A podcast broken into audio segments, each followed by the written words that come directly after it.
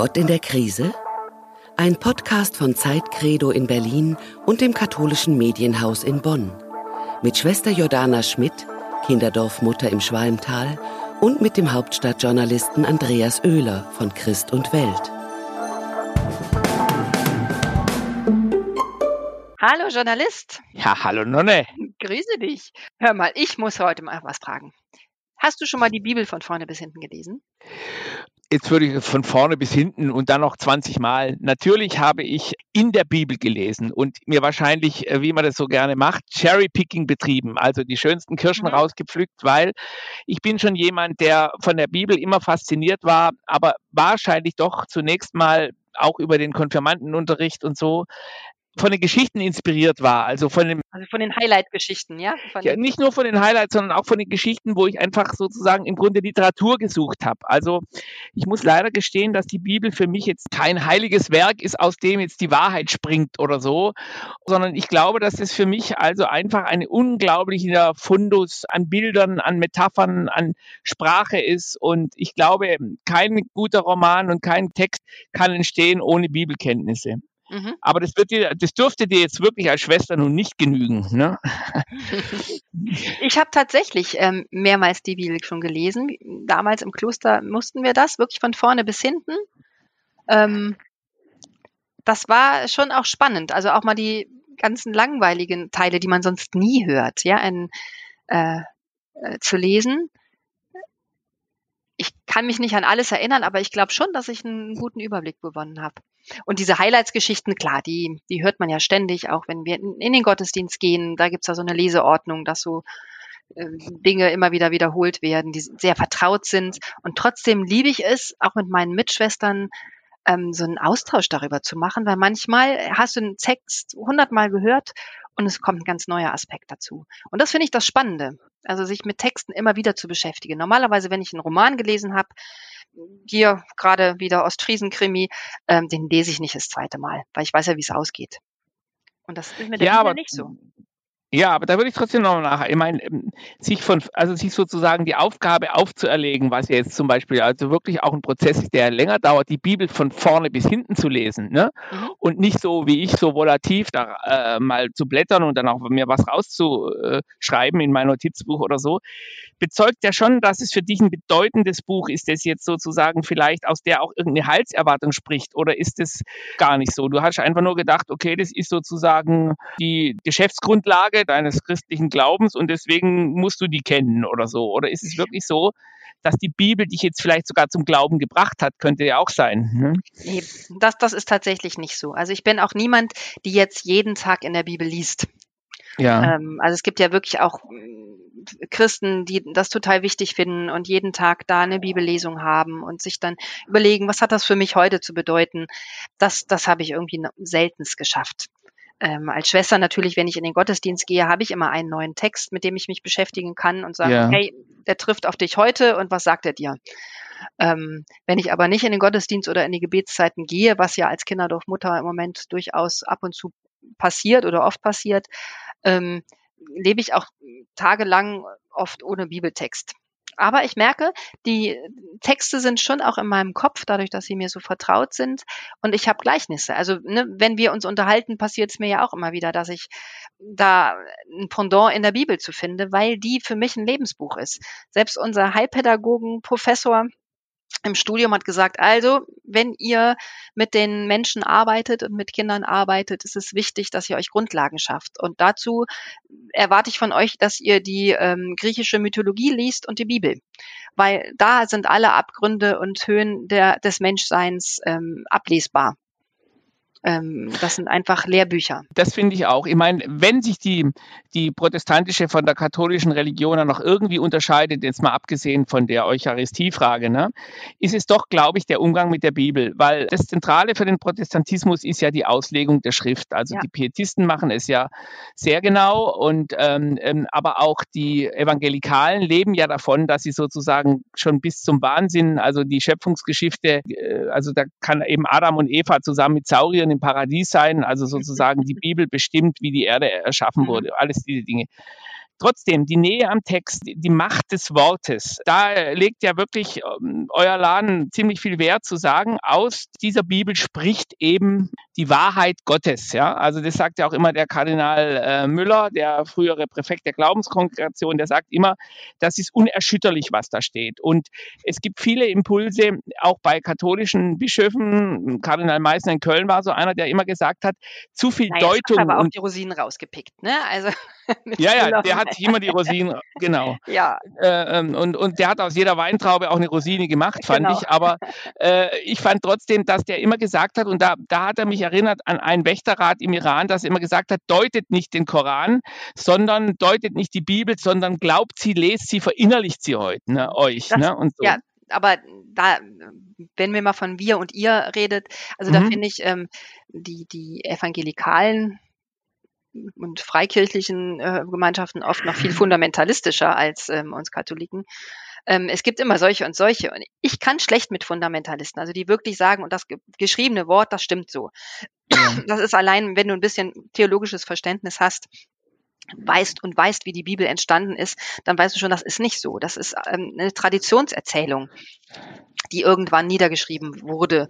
Ähm, selbst die ganzen Evangelium, die von Jesus handeln, sind erst sehr viel später niedergeschrieben worden von Leuten, die Eben. es erzählt bekommen haben. Da, da verändert sich ja was. Es ist immer eine Sichtweise. Und ich benutze Bibel wirklich als Inspiration, weil da ja. einfach super gute Gedanken drin sind, ähm, die ins heutige Leben zu übersetzen, in mein Leben. Und ich finde, da ist die schon richtig genial geschrieben. Ähm, wenn das aber genau so gesehen werden muss, wie es da steht, kann ich damit schlecht leben. Also mit mhm. solchen Leuten kriege ich auch meist kein, keine gemeinsame Gesprächsbasis hin, ehrlich gesagt, mhm. weil die sind auch dann, die legen sich so fest, äh, dass du eigentlich nur aufhören kannst, mit denen zu diskutieren klar. Als Journalist arbeite ich ja auch mit Texten und ich weiß zumindest eins, dass Text immer schon bereits Deutung ist ne, von irgendeinem mhm. Ereignis. Ich kann, selbst wenn ich objektiv eine Tatsache in einem Artikel wiedergebe, ist es doch immer auch subkutan meine Interpretation damit drin. Also es kann nicht von Gott geschrieben sein, weil Gott würde nicht deuten. Der deutet ja nicht sein eigenes schöpferisches Werk, weil er ja das alles bedeutet. Ne? Also, ja, aber es ist die Liebesgeschichte oder das ist die Geschichte Gottes mit uns. Und ja. die Menschen erzählen ihre Geschichte mit Gott. Und ähm, das macht ja dieses gesamte Bild von Gott aus. Das finde ich das total Spannende, ja. Und ähm, ich habe auch schon Deutungen oder, oder Exerzitien gemacht von jemandem, der dann sagt, so, und jetzt schreibt ihr eure Bibel, ja, eure Geschichte mit Gott. Ähm, mhm. Und es sind ja viele Bücher auch aus, rausgefallen. Es ist ja nur eine Auswahl von Geschichten mit Gott, die aus dem Altertum standen, auf der ersten Zeit, ähm, die unsere Bibel letztendlich ausmachen, ja. Und ähm, es gibt viele andere Geschichten. Und das ist ja schon auch, die Auswahl allein ist ja schon eine Deutung oder eine, eine Richtung. Ja, ja. Ähm, es gibt ja auch ganz viele ähm, Evangelien oder nicht ganz viele, aber einige, die ja nicht in den Kanon genau. aufgenommen wurden. Ja, man sagt ja auch, jetzt Frauenevangelien gibt, ja, also auch eine Magdalena oder eine, eine Frauen, die da was geschrieben haben, was ja die Kirche irgendwann ausgeblendet hat. Also wir haben es auch mit Zensur zu tun. Absolut. Macht es nicht kleiner, was da steht. Ne? Das, ja. sind schon auch tolle Texte ähm, und auch heftige Texte teilweise. Aber es ist eben nicht alles. Es ist eine Erfahrung mit Gott. Als du die Bibel von vorne nach hinten durchgelesen hast, hast du da einen Bruch erlebt zwischen dem Alten und Neuen Testament? Weil bei dir geht ja sozusagen ähm, äh, das erst los äh, als Christin mit der Geburt von Jesus Christus. Ja, ähm, was ist das Alte Testament für dich? Ist das, siehst du deine Kontinuität oder würdest du sagen, nee, das gehört halt dazu, weil da künden eben die Propheten den Messias an und der kommt dann auch. Das ist ja auch ein Narrativ, das die Juden so nicht unbedingt teilen. Ne? Also die sagen ja auch, wir nehmen das Alte Testament als, als, als, als Vorankündigung, als Epilog für, den, für, den, äh, für das Neue Testament. Es ist aber vielleicht eigentlich eine, eine Degradierung des Alten Testaments aus jüdischer Weltsicht. Ne? Also ich, ich liebe das Alte Testament total. Da sind wunderbare Texte drin. Und gerade wir als Ordensfrauen und Ordensleute, wir, wir beten ja auch die Psalmen zum Beispiel täglich ähm, und haben alttestamentarische Texte. Das ist die Geschichte Gottes mit uns und die fängt halt früh an. Die fängt vor Jesu Geburt mhm. an. Und ähm, ich habe mal, ich habe mal eine Zeit lang Bibel und Ski gemacht, also so Ski-Exerzitien und ähm, der der Leiter dieser Exerzitien hatte uns das so nahegelegt, ähm, dass er auch gesagt hat, hier ähm, die Bibel ist eine Lerngeschichte Gottes mit uns Menschen. Also Gott lernt. Ja, und wenn man das Alte Testament sieht mit Sodom und Gomorra und mhm. weiß nicht, was diesem wütenden Gott und Gott lernt daran, dass er das nicht mehr macht und letztendlich in Jesus zeigt er, ich bin doch ein ganz anderer und ich habe gelernt, dass ich so bei euch nicht weiterkomme und jetzt schicke ich euch meinen Sohn. Ähm, das fand ich total schön, also diese Deutung dahinter. Wunderbar.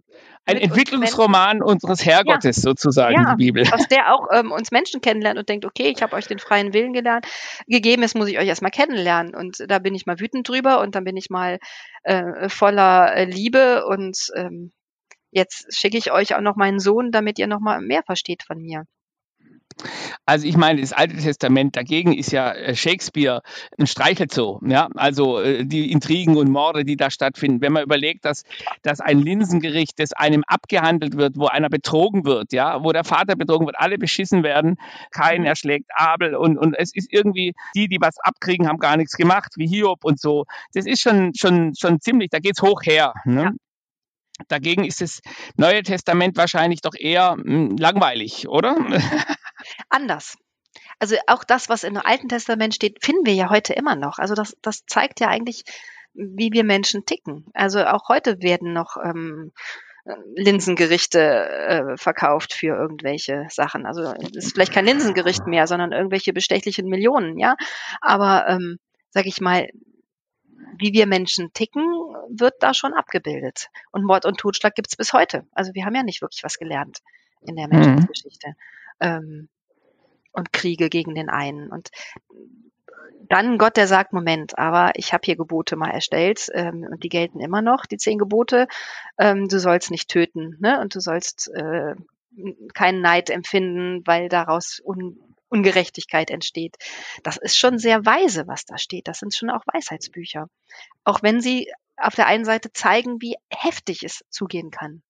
Vielleicht mhm. gerade deswegen, wenn das nur so ein Streichelzoo-Buch wäre, ähm, würden wir es vielleicht gar nicht so ernst nehmen. Mhm. Also mal rein sportlich gesehen, ja, ich mache das ja immer gerne auf, diese Kluft zwischen Protestantismus und Katholizismus. Weil ein bisschen Sport müssen wir betreiben, ja. Also ihr habt wirklich Barock und viele schöne Dinge und ihr habt meinetwegen Mozart, aber wir haben Bach, das ist eine extra Sache, und wir haben Martin Luther und der hat, sagen wir mal, was immer er sonst noch alles gemacht hat, er hat ja eine Bibelübersetzung gemacht, die die deutsche Sprache enorm äh, beeinflusst hat. Also mhm. man kann sagen, mit Goethe und Luther fand die deutsche Sprache eigentlich zu ihrem Stil, ja. Ähm, wenn du jetzt die Bibel liest zum Beispiel, lässt du dich dann auch von der Schönheit der Sätze leiten und müsstest du dann nicht einfach manchmal einen Seitensprung machen zu uns rüber, zu, zu Luther und sagst, ich liebe die Lutherbibel lieber oder würdest du sagen, Einheitsübersetzung, ich bin katholisch? Noch nicht mal als Einheitsübersetzung. Ich, ich wechsle tatsächlich auch. Also wenn ich ah. eine Bibelstelle wirklich ähm, bearbeite oder mir, mich damit beschäftige, wähle ich extra verschiedene Übersetzungen.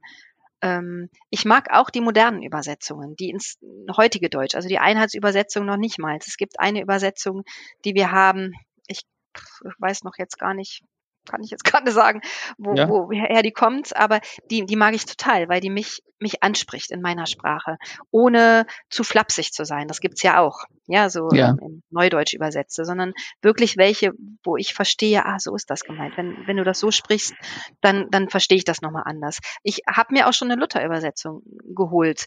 Manchmal kann ich damit überhaupt nichts anfangen, weil es mir zu, zu, ja, zu fremd ist von der Sprache her. Mhm. Und ich mich frage, wie kann man solche Sätze heute noch in Kindergottesdiensten oder in Gottesdiensten lesen?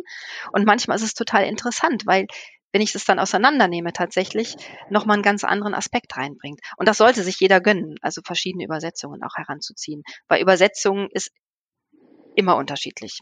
Ja, du mhm. kannst äh, na, aus dem alten Griechischen ähm, was zu übersetzen, gibt's immer solche und solche Deutungen ich hatte mal ein schönes Interview mit einer ähm, äh, Übersetzerin, die war sehr legendär, die hat Dostoevsky neu übersetzt. Die hieß eine alte Dame, Svetlana Geier, die hat also zum Beispiel aus Schuld und Sühne dann Verbrechen und Strafe gemacht. Da waren erstmal alle schockiert, aber das war der genauere Begriff. Und die sagte mhm. zu mir, nachdem ich ihr gesagt habe, dass sie ein großes Werk geleistet hat, ja, also wissen Sie was, alle fünf Jahre müssten wir Dostoevsky eigentlich neu übersetzen. Oder sagen wir alle 20, weil wenn da äh, heißt es noch, im 1910 heißt es noch über einen Jungen, der nicht erwachsen ist, der Grünling, ja. Mhm. Später heißt dann der grüne Junge oder so, also ähm, das Greenhorn, sowas. Also mhm. man entwickelt sich mit der Sprache und es gibt ja auch, das würde mich schon sehr interessieren, weil ich dich auch für eine streitbare Frau halte.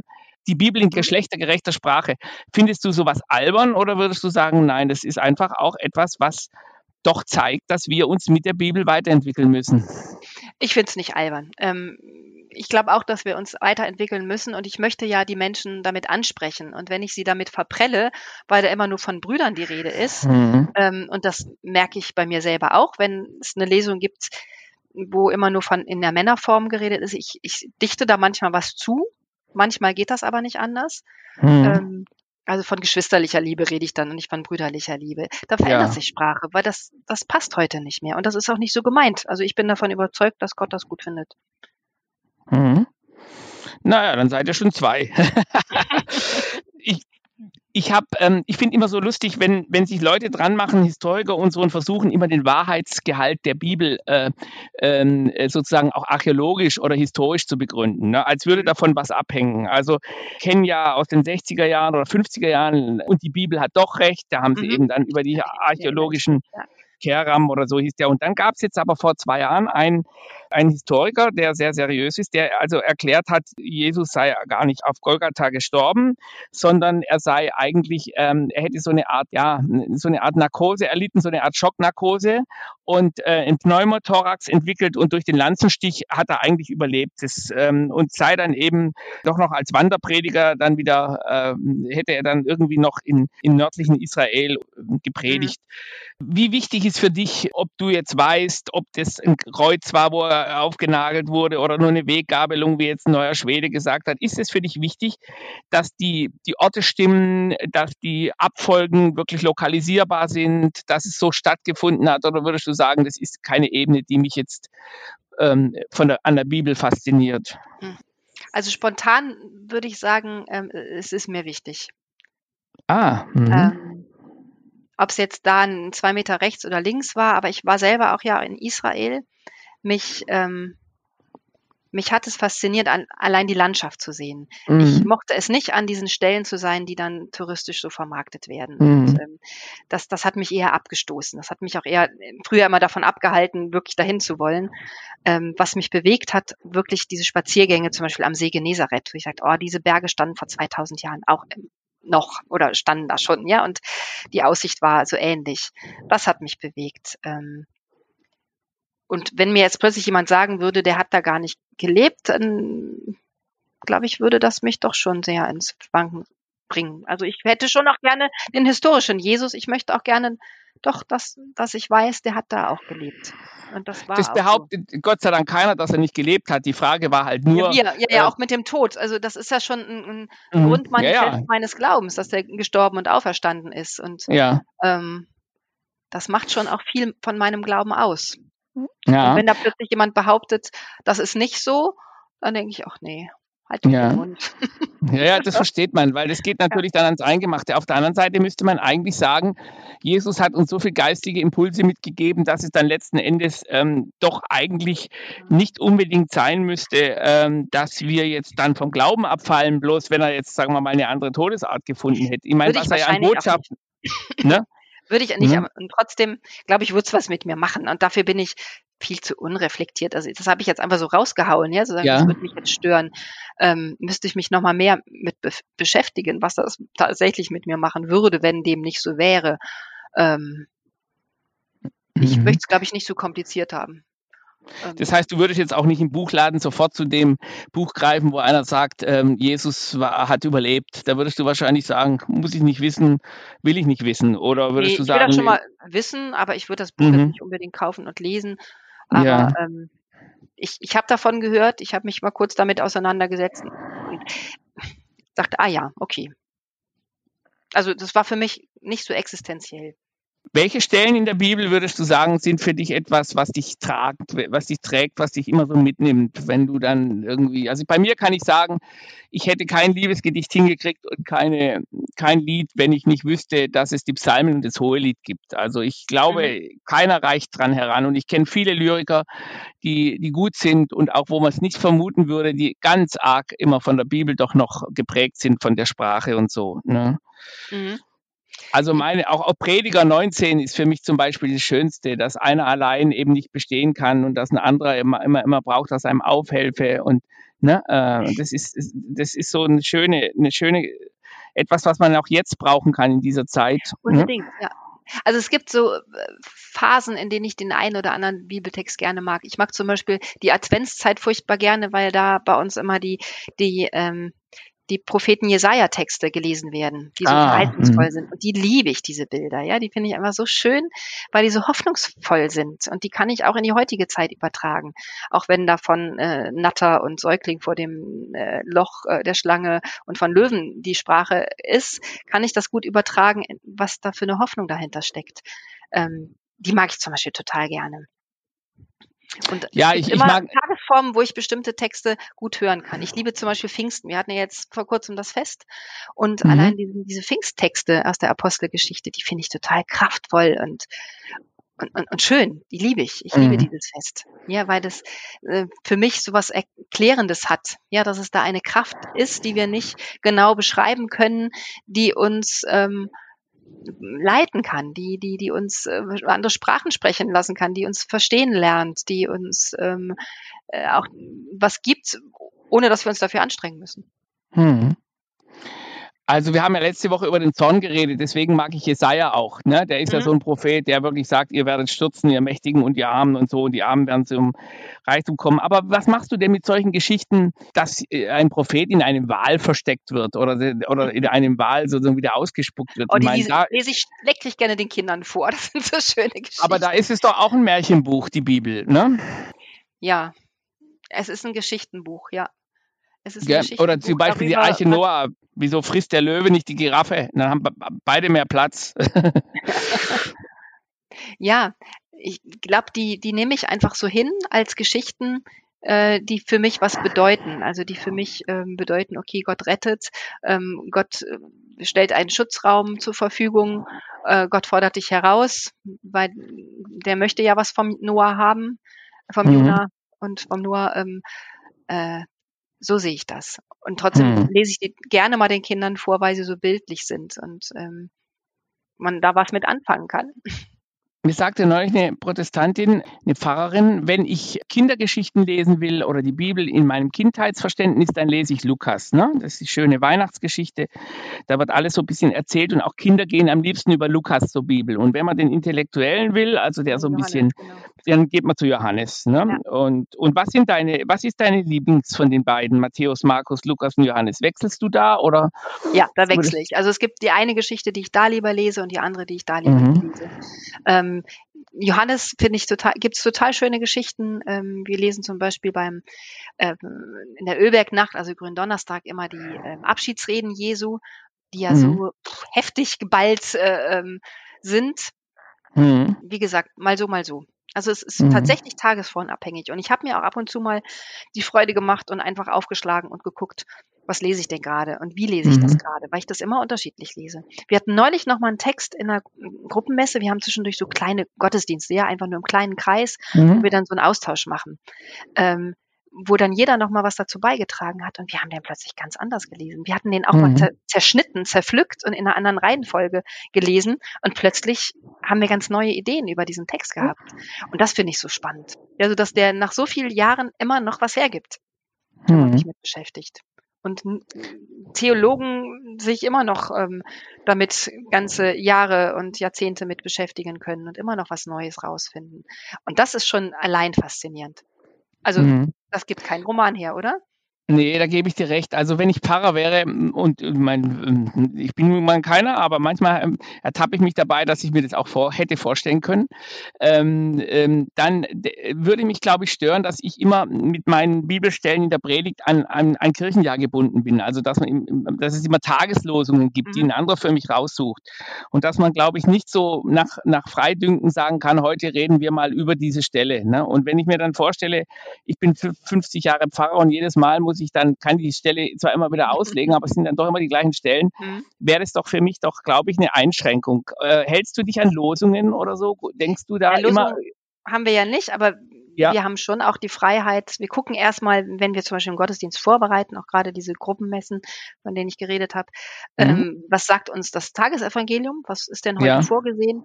Wenn aber gerade irgendwas ist, wo man sagt, das passt gerade nicht, können wir nicht darüber reden, können wir nicht ein Thema nehmen, weil wir auch manchmal so ein, so ein, Thema darüber stellen, da würde das Evangelium viel besser passen, nehmen wir uns auch die Freiheit. Darüber haben wir ja auch schon mal gesprochen.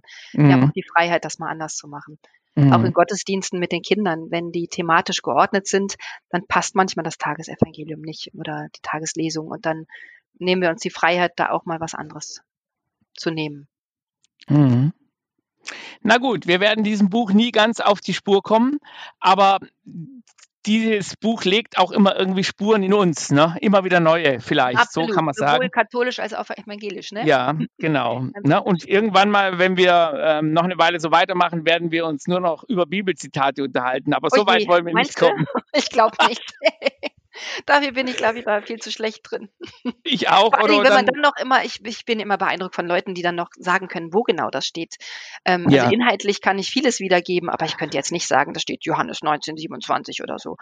Ähm, da seid ihr, glaube ich, auch ein bisschen besser drin. Naja, ich komme ja aus dem schwäbischen Piet-Kong, das nennt man, das ist ja sozusagen die Verspötterung von Viet-Kong und Pietismus, also Piet-Kong. Und die, mein Vater war auch so einer, wenn ich zum Beispiel gesagt habe, irgendwie, ähm, einmal hat er, hat er mich verprügelt und hat vorher zu mir gesagt, komm her, du Gesegneter des Herrn, ich will dich erquicken. ne? oder, oder hat irgendwie immer so in Zitaten gesprochen, aber halb so halb ironisch. Und deswegen sind mir die Bibelstellen eigentlich eher ähm, sozusagen immer in so einer Alltagssprache dann begegnet und nachher wusste ich dann, aha, aus, aus dem und dem Zusammenhang kommt es oder so. Mhm. Ne? ne? Das ist ja witzig. Gut, ja, dann, sei gesegnet, ne? Oder? Ja, bis nächste Woche. Du auch. bis nächste Woche. Tschüss. Das war ein Podcast von Zeit Credo in Berlin und dem katholischen Medienhaus in Bonn.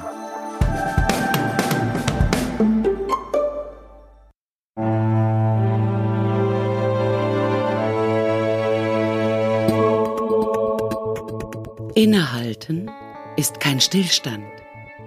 Innehalten weitet den Blick. Auch wenn wir gerade alle Abstand wahren, Zuversicht braucht Zusammenhalt. Wenn Sie mehr wissen wollen, wie wir Zuversicht im Alltag stärken können, schreiben Sie an innehalten.zeit.de.